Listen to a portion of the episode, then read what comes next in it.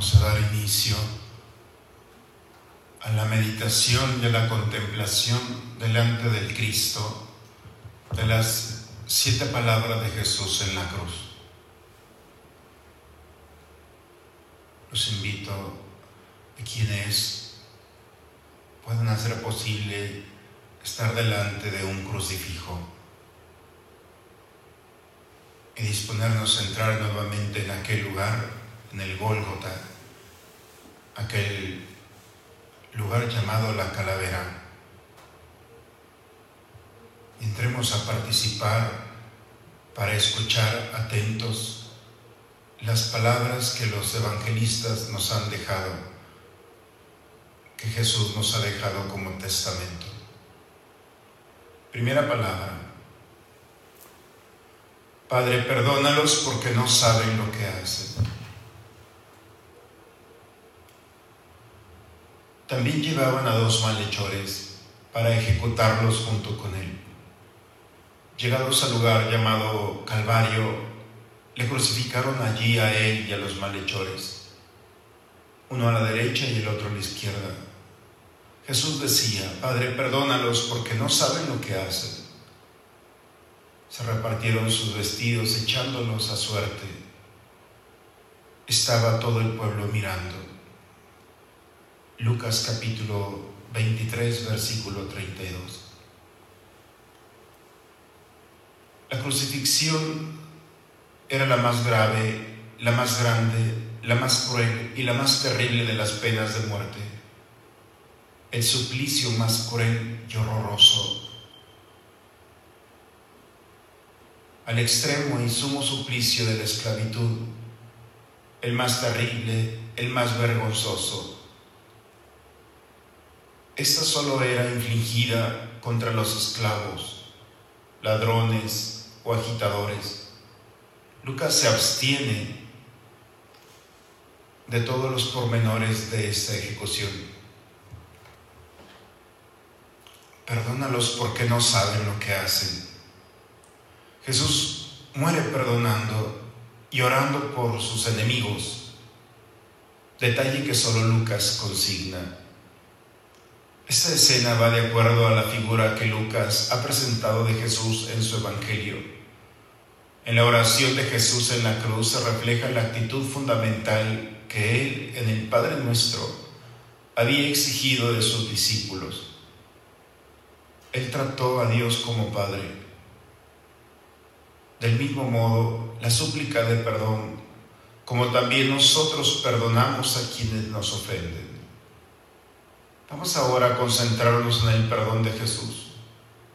El perdón es una de las enseñanzas más fuertes en la doctrina del Maestro.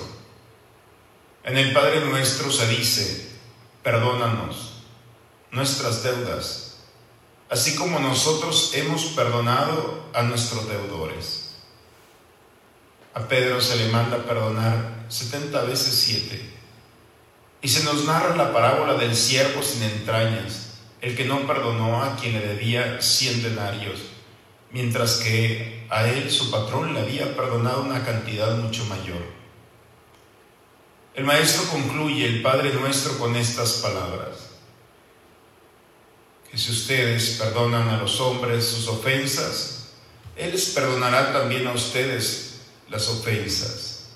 Pero si no perdonan a los hombres, tampoco mi Padre los perdonará ser perdonados por Dios supone saber perdonar a los hombres.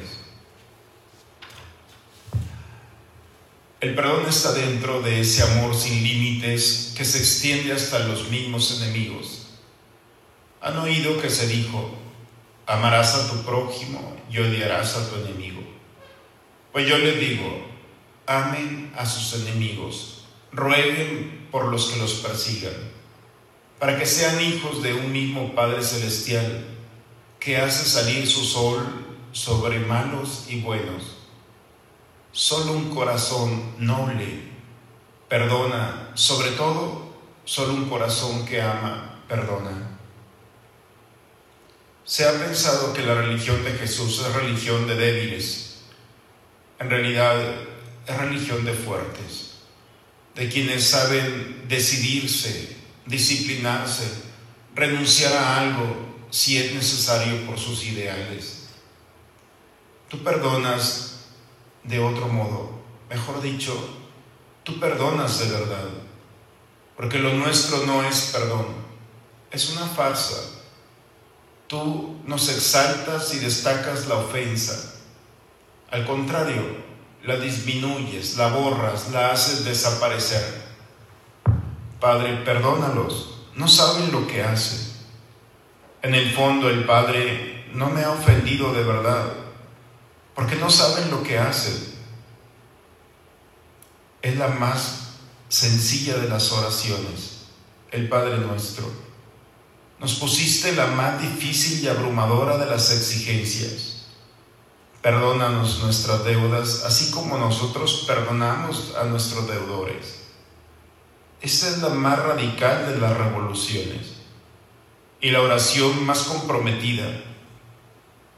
Por eso hiciste bien en ir tú por delante y rezarla tú por delante y rezarla tú de verdad, un Viernes Santo como hoy, sabiéndote que el hombre más injustamente atropellado de la historia tiene la capacidad de perdonar, de justificar, porque no saben lo que hacen. Pero además en el perdón tenemos otra ventaja, ya que sana el alma y la dispone a aprovechar las oportunidades de la vida. Abre caminos insospechados a nuestro crecimiento espiritual. Nos deja desnudos ante nosotros mismos. Nos hace conocernos mejor nuestras inseguridades, nuestros miedos nos inicia en un proceso que repara los daños y cura las heridas, un proceso de restauración eficaz. Perdonar es medicamento que puede sanar las heridas más profundas del alma y del cuerpo. Y para que no pensemos que lo suyo es solo enseñanza, Jesús muere perdonando. Perdona los desprecios, las burlas, las bofetadas, los escupitajos, las heridas. Perdona también que lo hayan condenado a muerte. Perdona la cobardía de sus discípulos que lo abandonaron. Perdona la traición de Judas. Perdona las mentiras, las calumnias y la envidia de los jefes de Israel. Muere perdonando como vivió perdonando. Su perdón está presente. Es un eco de eternidad.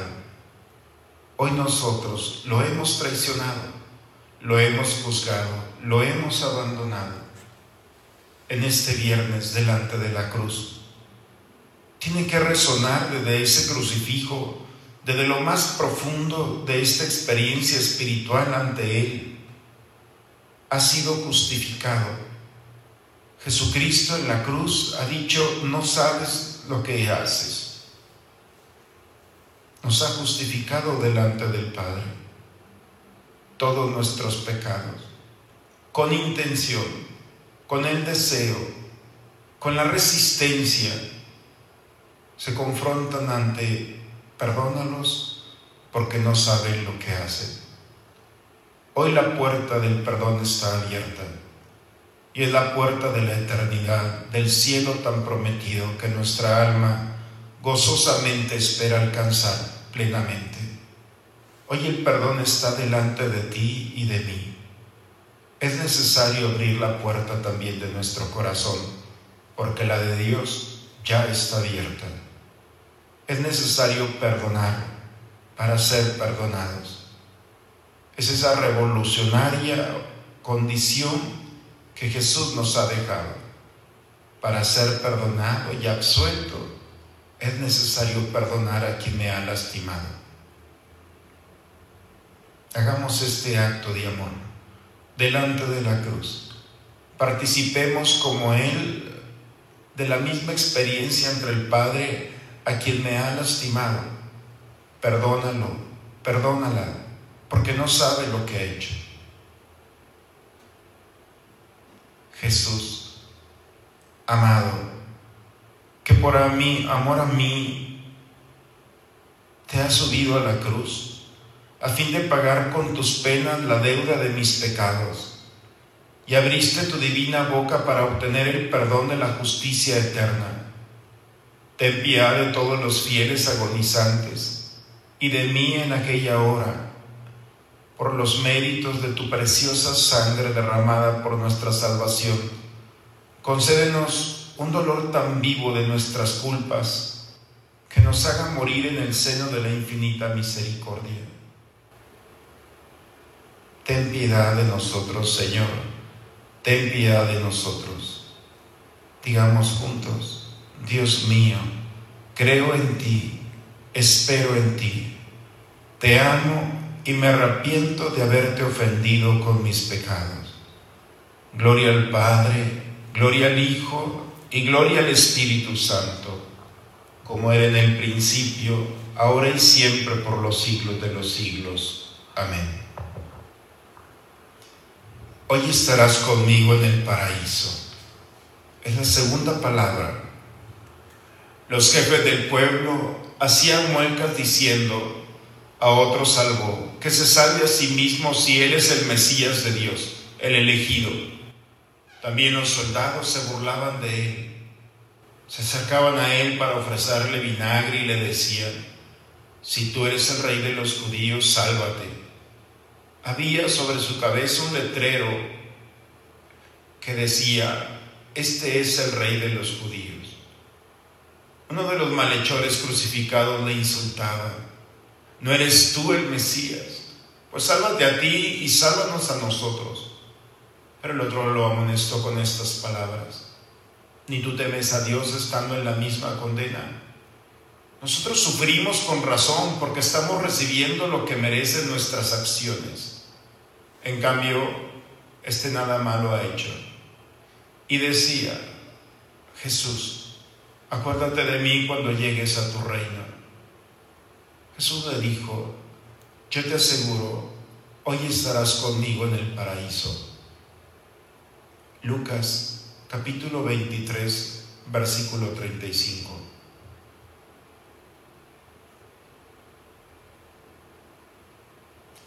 El escenario que se le hace a Jesús tiene siempre el mismo tema.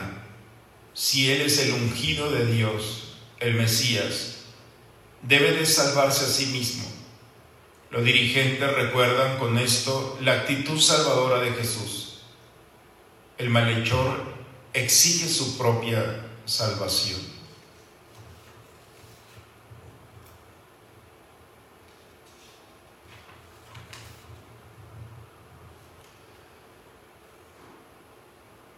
La escena del escarnio termina con un giro positivo.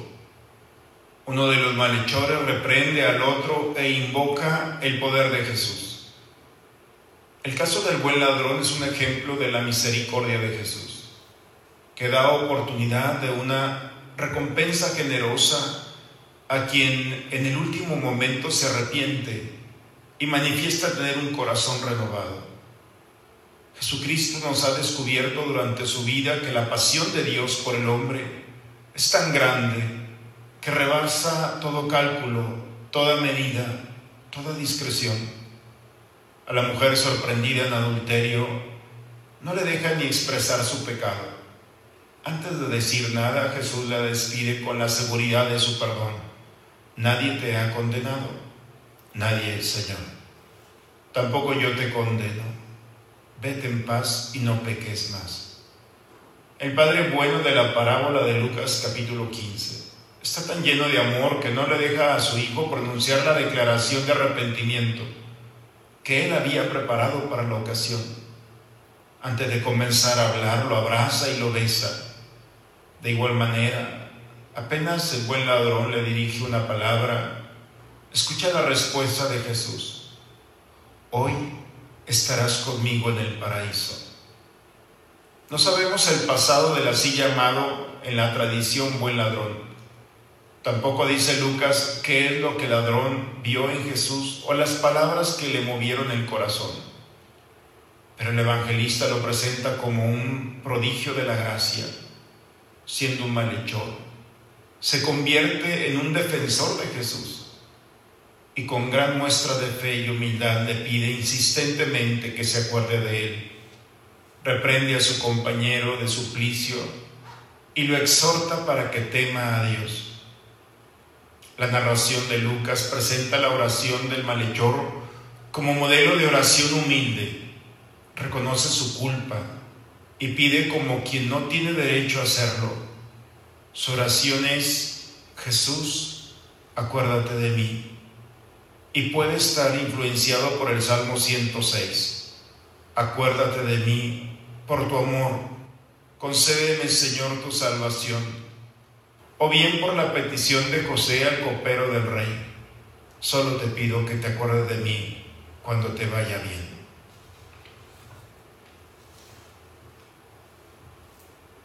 Hoy delante del crucifijo nos encontramos también como aquel ladrón, arrepentido de nuestros pecados, de las consecuencias que ha traído, de la pena, del dolor, de la vergüenza, de la herida que nos hemos provocado o hemos provocado los nuestros.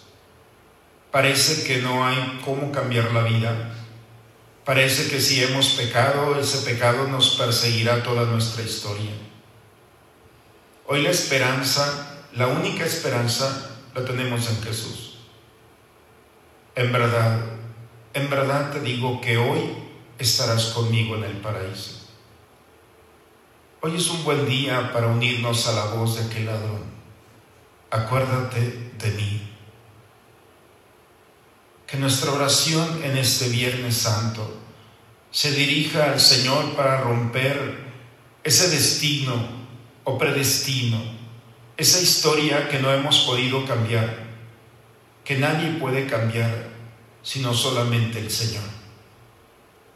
Jesús amado, que por amor mío agonizaste en la cruz y con tanta prontitud y fortaleza correspondiste a la fe del buen ladrón que te reconoció por Hijo de Dios en medio de la humillación y le aseguraste el paraíso Ten piedad de todos los fieles agonizantes y de mí en aquella última hora en la que me presente delante de ti.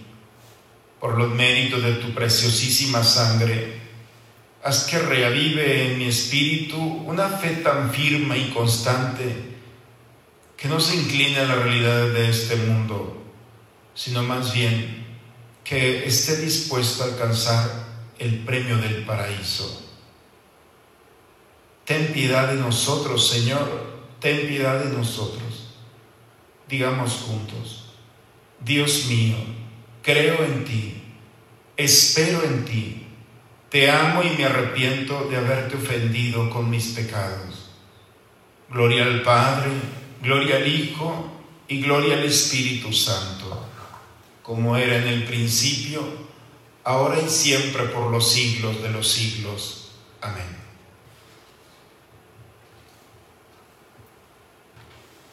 Tercera palabra. Ahí tienes a tu madre, ahí tienes a tu hijo. Junto a la cruz de Jesús estaba su madre, la hermana de su madre, María de la de Cleofás y María Magdalena. Al ver a su madre junto a ella, el discípulo que tanto quería, dijo a su madre, mujer, ahí está tu hijo. Luego dijo al discípulo, ahí está tu madre. Y desde ese momento el discípulo se la llevó a vivir con él. Juan capítulo 19, versículo 25. Lo primero que se presenta es esta frase de Jesús, la forma de dirigirse a su madre con el término de mujer. Hay quien ha pensado que esta forma de hablarle a Jesús, a su madre, implica una cierta distancia, una especie de confrontación y hasta un distanciamiento con su madre. Por otra parte, la narración más antigua sobre María en los Evangelios, como la Anunciación, la visita de María a Isabel, las bodas de Caná, suponen un buen concepto de María y buenas relaciones entre Jesús y su madre. En las bodas de Caná parece haber un momento de tensión entre ellos, pero al fin él termina haciendo lo que su madre le pide. Los evangelios presentan a María en forma positiva y como colaboradora de Jesús. Lo sigue a Jerusalén en la última Pascua, la de su muerte Está junto a la cruz y reanima a la primitiva comunidad con su presencia, en cuyo seno parece ejercer un papel protagónico. No se trata de un término grosero que indique falta de afecto. Es usado por el nombre de María. Mujer es un término de cortesía que Jesús usaba para dirigirse a las mujeres. En Juan parece revestir un aire de solemnidad sobre todo al dirigirse Jesús a su madre al inicio, en las bodas de Caná, y al final en la cruz. Parece ser un término utilizado por Jesús y los evangelistas para poner de relieve el papel protagónico de la mujer en la historia de la salvación. No sabemos cómo se dirigía Jesús a su madre, pero dada la comprobada originalidad de Jesús en sus actitudes y en su forma de hablar, Podríamos juzgar como familia la forma de dirigirse a veces a su madre con el término de mujer. El apego se da entre personas que se aman. El amor es como una resina que los une. Cuando esa resina es demasiada, cuando el amor genera un apego en demasiada, la separación produce dolor, a veces dolor mortal. Cuando una persona está muriendo, el apego puede tomar la forma de un pendiente que le queda aún por arreglar antes de morir. Y la persona tiene problema para descansar en el sueño de la muerte. No puede morir. Tenemos que observar cómo maneja Jesús esta situación. La de tener que desprenderse de su madre, su más grande tesoro con lo que había convivido toda la vida en una sintonía absoluta. Jesús no quiso prolongar su agonía cargando una pendiente, el de su madre. Jesús se libera oportunamente del dolor que le produce la sensación de dejar a su madre sola, con el dolor enloquecedor de perder a su hijo, como el que estaba perdiendo, sumida además en la pobreza y sin cuidados para ella. La actitud que manifiesta el Señor Jesús no es de indiferencia, sino que se ocupa de su deber como hijo, de las necesidades de su madre al quedarse sola, y lo encuentra una solución apropiada hasta donde es posible. En ese momento, su alma queda libre para arreglar otros pendientes y concentrar sus fuerzas para hacer adecuadamente el camino final. Una enseñanza más de quien en nuestro camino, nuestra verdad y nuestra vida se presenta. Hoy nuevamente delante de la cruz tenemos la oportunidad de escuchar las mismas palabras que han quedado como eco en la eternidad y son para nosotros, para aquellos que peregrinamos en esta vida. Ahí tienes a tu hijo, ahí tienes a tu madre. Desde entonces se reconoce como madre de la iglesia, madre de los creyentes, madre de hombres y mujeres que caminando por esta vida experimentan la soledad, la tristeza, la debilidad. Es Jesús quien nos ha encomendado a su madre, no solamente para que nosotros cuidemos de ella, sino para que ella nos guíe, nos acompañe, nos consuele, nos conduzca también hacia el encuentro final con su Hijo Jesucristo. Hoy nuevamente podemos reconocer a María como nuestra madre y como aquel discípulo, llevarlo a casa. Desde aquel momento, dice el Evangelio, se la llevó a su casa. Que María, la Madre de Dios, quien tiene la misión de ser custodiada y custodiar, esté en nuestros hogares como intercesora, como madre y camino que nos va a conducir al encuentro de su Hijo. Jesús amado, que por amor mío agonizante en la cruz y olvidando tus sufrimientos nos dejaste en prenda de tu amor a tu misma Madre Santísima, para que por su medio podamos recurrir confiadamente a ti en nuestras mayores necesidades. Envía de todos los fieles agonizantes y de mí en aquella última hora, y por el interior martirio de tan admirable Madre, reviva en nuestro corazón la firme esperanza en los infinitos méritos de la preciosísima sangre a fin de que podamos evitar la eterna condenación que tenemos merecida por nuestros pecados. Digamos juntos, ten piedad de nosotros, Señor, ten piedad de nosotros. Dios mío, creo en ti, espero en ti, te amo y me arrepiento de haberte ofendido con mis pecados. Gloria al Padre, gloria al Hijo y gloria al Espíritu Santo, como era en el principio, ahora y siempre por los siglos de los siglos. Amén.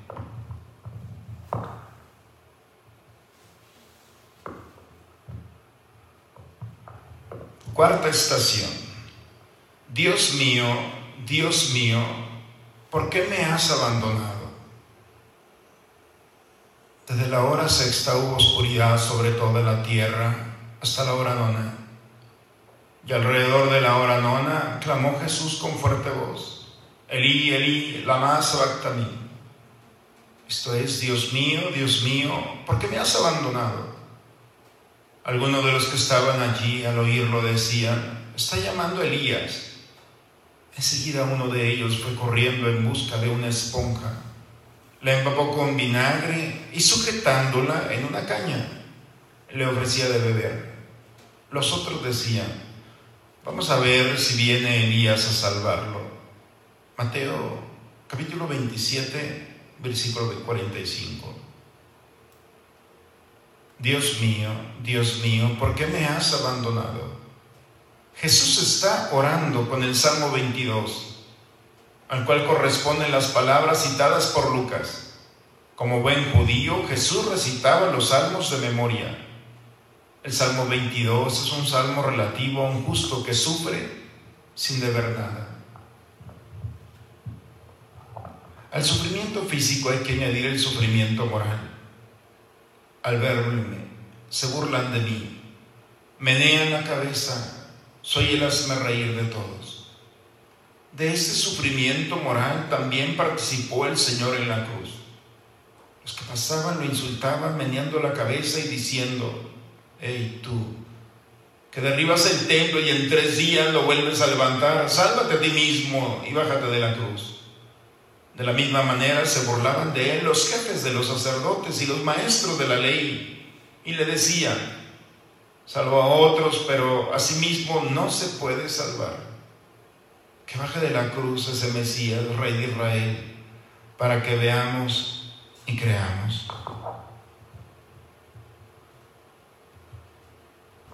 Mateo nos narra así la mención de Elías. Algunos de los que estaban allí al oírlo decían, está llamando a Elías.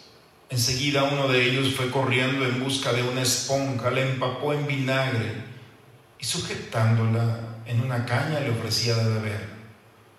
Los otros decían, vamos a ver si viene Elías a salvarlo. Marco reproduce tal vez mejor la pronunciación galilea de Jesús al traducir el salmo al arameo. Se trata de una interpretación equivocada o irónica del grito de Jesús por parte de sus enemigos, los cuales deforman la oración de Jesús a fin de burlarse de él, tanto más si él oraba en arameo con acento galileo. Ellos ven en ese grito la confesión del fracaso del Mesías según la doctrina del judaísmo, Elías debía de haber venido para preparar el camino del Mesías. Piensan que ahora, ante su fracaso, Jesús llama a Elías para que lo saque de la situación en la que se encuentra. La reacción de los presentes es una manifestación más del odio, significado por el vinagre. En la escena de la cruz, la primera acción fue dar a Jesús vino mezclado con hiel. La última bebida, vinagre en una esponja. El odio no cesa. Acompaña a Jesús hasta el último momento, porque está motivado en gran parte por la envidia. Y la envidia es más irreconciliable que el odio. Los enemigos de Jesús comentan con escepticismo y sarcasmo el tema de Elías. Para ellos, como para los que ultrajaban antes a Jesús, la salvación consiste en conservar la vida física. Jesús amado, que por amor mío agonizas en la cruz y que añadiendo sufrimiento a sufrimiento, además de tantos dolores en el cuerpo, sufriste con infinita paciencia la más penosa aflicción del Espíritu a causa del abandono del Eterno Padre. Ten piedad de todos los fieles agonizantes y de mí en el último momento y por los méritos de tu preciosísima sangre, concédenos la gracia de sufrir con verdadera paciencia todos los dolores y congojas de nuestra agonía, a fin de que unidos a las tuyas podamos después participar de tu gloria en el paraíso. Digamos juntos, ten piedad de nosotros, Señor, ten piedad de nosotros. Dios mío, creo en ti, espero en ti, te amo y me arrepiento de haberte ofendido con mis pecados. Gloria al Padre, gloria al Hijo y gloria al Espíritu Santo, como era en el principio, ahora y siempre, por los siglos de los siglos. Amén.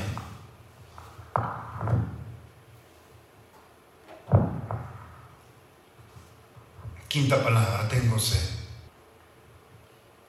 Después de esto, sabiendo Jesús que ya todo estaba cumplido, para que se cumplieran las escrituras, dijo, tengo sed. Había allí un jarro lleno de vinagre.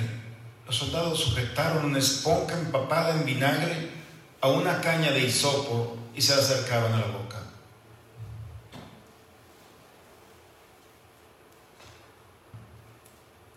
Físicamente es explicable que Jesús tuviera sed.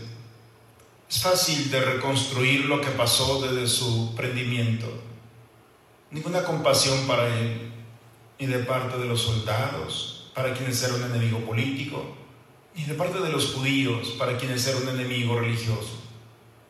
Jesús no había probado gota de agua.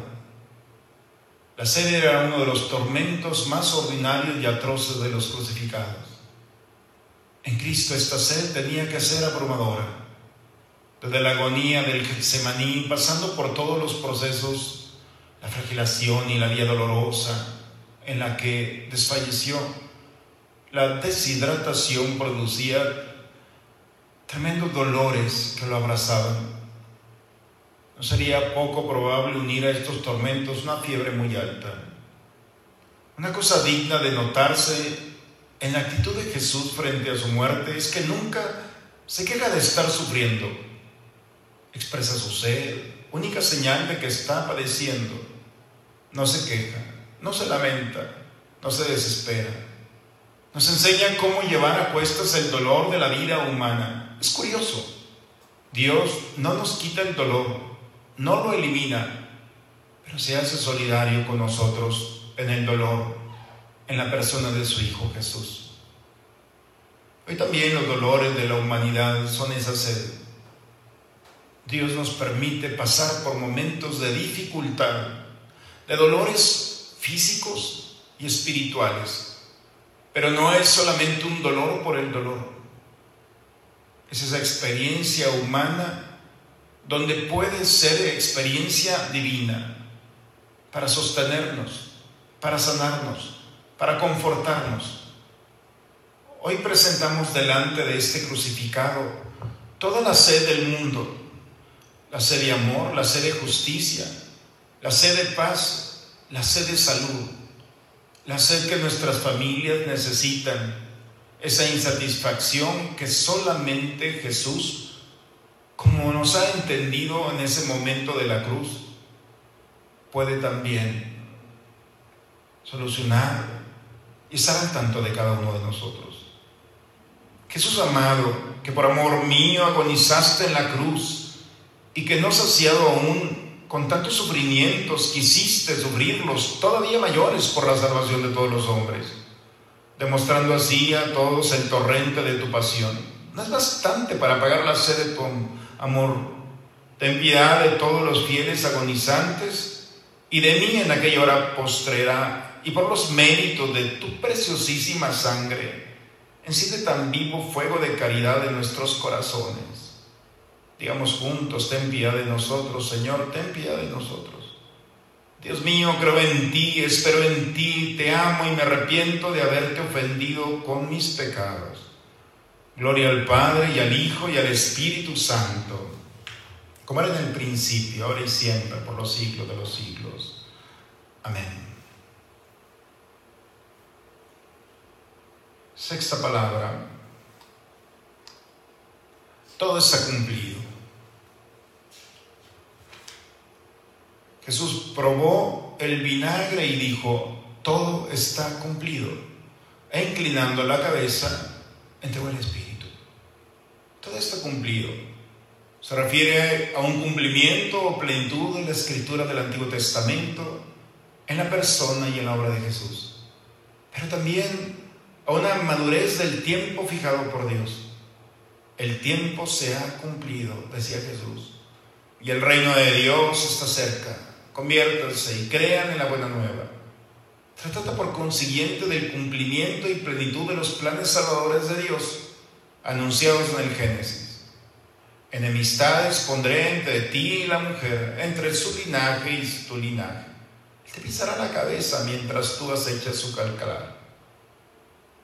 Por ti se bendecirán todos los linajes de la tierra. ¿Cuál es quizá quien más detalles nos da sobre la vida terrena y sobre la muerte de Jesús? Cristo murió el día 14 de Nisan. Se trata del día anterior al sábado, en el cual se preparaba todo lo necesario para la fiesta más importante de los judíos, la Pascua. Jesús muere ese 14 del mes de Nisan, víspera de la Pascua. Está conforme al cómputo judío de la puesta del sol. Iba a comenzar alrededor de las tres horas después de la muerte de Jesús. Si Cristo muere en la hora nona, alrededor de las tres de la tarde, la puesta del sol de aquel viernes sí cayó, como es muy probable, aquel 7 de abril. Posiblemente el término hebreo Pesach viene del verbo saltar, ya que el ángel del Señor saltó las casas de los israelitas que habían untado con la sangre del cordero las jambas de sus puertas y mató solo los primogénitos de los egipcios. Con este precedente, la hora de la muerte de Jesús, según Juan, es muy importante.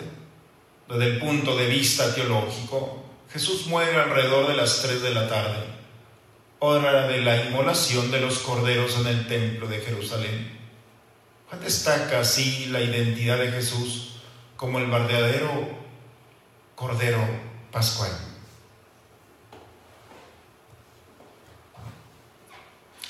A estas horas, en aquel viernes, Jesús está en la cruz. Entremos, hermanos, en este momento aquel monte, el. Son casi ya las tres de la tarde.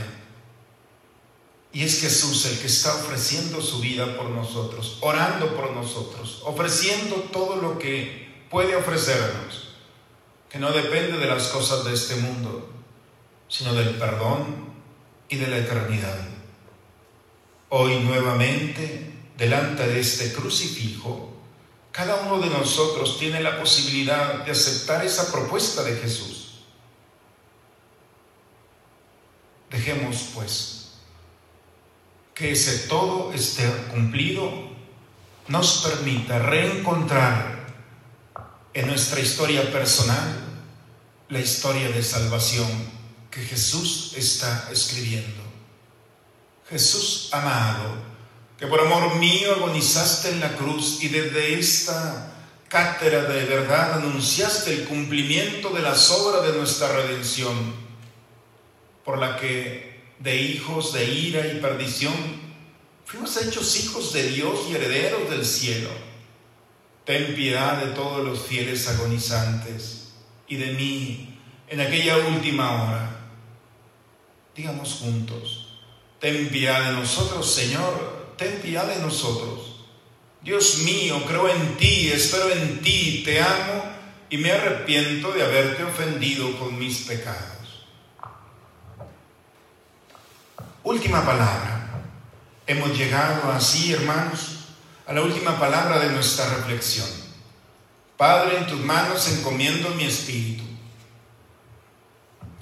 Era ya cerca de la hora sexta cuando al eclipsarse el sol, hubo oscuridad. Sobre toda la tierra hasta la hora nona. El velo del Santísimo se rasgó por la mitad y Jesús dando un fuerte grito dijo, Padre, en tus manos encomiendo mi espíritu. Y dicho esto, expiró. Lucas capítulo 23, versículo 44.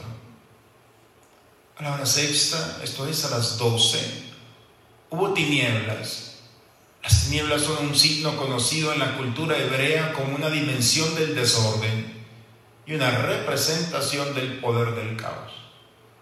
Como tal constituye una expresión del poder demoníaco y de una realidad desgarradora. Como metáfora que vive en las tinieblas, está rodeado por el poder del pecado. Así, en la muerte de Jesús, el oscurecimiento del sol es una manifestación de la dimensión cósmica que tiene la redención. Parecido valor tienen los fenómenos que precederán a la parucía de Cristo y que son característicos de la literatura apocalíptica. Las tinieblas son el símbolo de la tragedia que espera a los malos en el juicio de Dios sobre la tierra. En la literatura de San Juan, Dios ya está ejerciendo el juicio sobre el mundo y ya los buenos están yendo a la derecha y los malos a la izquierda. Ya se ha realizado el juicio de este mundo. Jesús muere dando un gran grito de confianza en su Padre. Al orar con el Salmo 31, Jesús dice, Padre, Jesús muere como vivió ya que Él ha puesto en Dios toda su confianza en las horas más difíciles de su vida. Jesús una vez más se convierte para nosotros en camino, verdad y vida. Nos enseña cómo se vive y cómo se muere. Él muere en paz, en esa paz que el mundo no puede dar, solo Dios.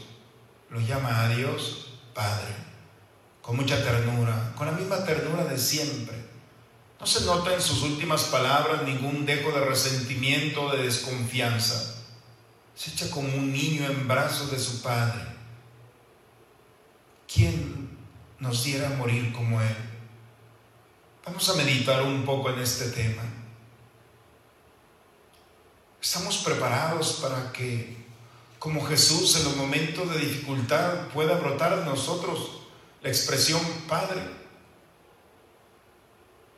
Lo más impresionante en el pasaje de Lucas que estamos meditando es que Jesús sigue invocando a su Padre Dios con suma ternura en los momentos más duros y difíciles de su vida.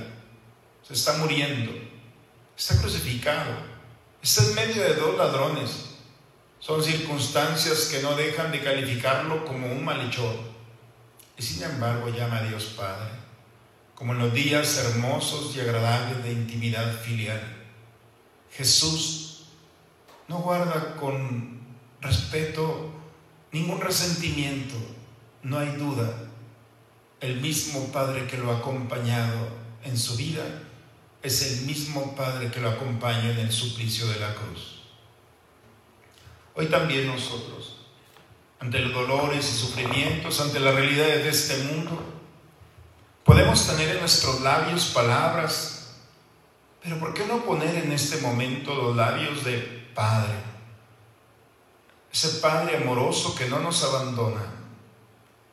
Jesús amado, que por amor mío agonizaste en la cruz y que en cumplimiento de tan grande sacrificio aceptaste la voluntad del Eterno Padre al encomendar en sus manos tu espíritu para enseguida inclinar la cabeza y morir. Ten piedad de todos nosotros agonizantes y permite que los momentos de dificultad pueda brotar de nuestros labios, Padre. Dios mío, creo en ti, espero en ti, te amo y me arrepiento de haberte ofendido con mis pecados. Gloria al Padre y al Hijo y al Espíritu Santo, como era en el principio, ahora y siempre, por los siglos de los siglos. Amén. Padre nuestro que estás en el cielo, santificado sea tu nombre. Venga a nosotros tu reino, hágase tu voluntad en la tierra como en el cielo. Danos hoy nuestro pan de cada día, perdona nuestras ofensas, como también nosotros perdonamos a los que nos ofenden. No nos dejes caer en la tentación y líbranos del mal. Dios te salve María, llena eres de gracia, el Señor es contigo. Bendita eres entre todas las mujeres y bendito es el fruto de tu vientre Jesús. Santa María, Madre de Dios, ruega por nosotros los pecadores, ahora y en la hora de nuestra muerte. Amén. Hemos hermanos así caminado con Jesús a través del Via Crucis y meditando y contemplando delante de la cruz las últimas palabras. Como Jesús el día de hoy nuevamente nos recuerda que no le hemos quitado nada ni la vida, que aun cuando hemos querido quitarle todo, Él lo único que ha podido hacer es ofrecernos las cosas que no solamente son de este mundo, sino también de la eternidad. Pidamos a Dios que en este Viernes Santo experimentemos con su sangre preciosa nuevamente la experiencia de ser salvados, recuperados y restaurados por amor. En el nombre del Padre, del Hijo y del Espíritu Santo.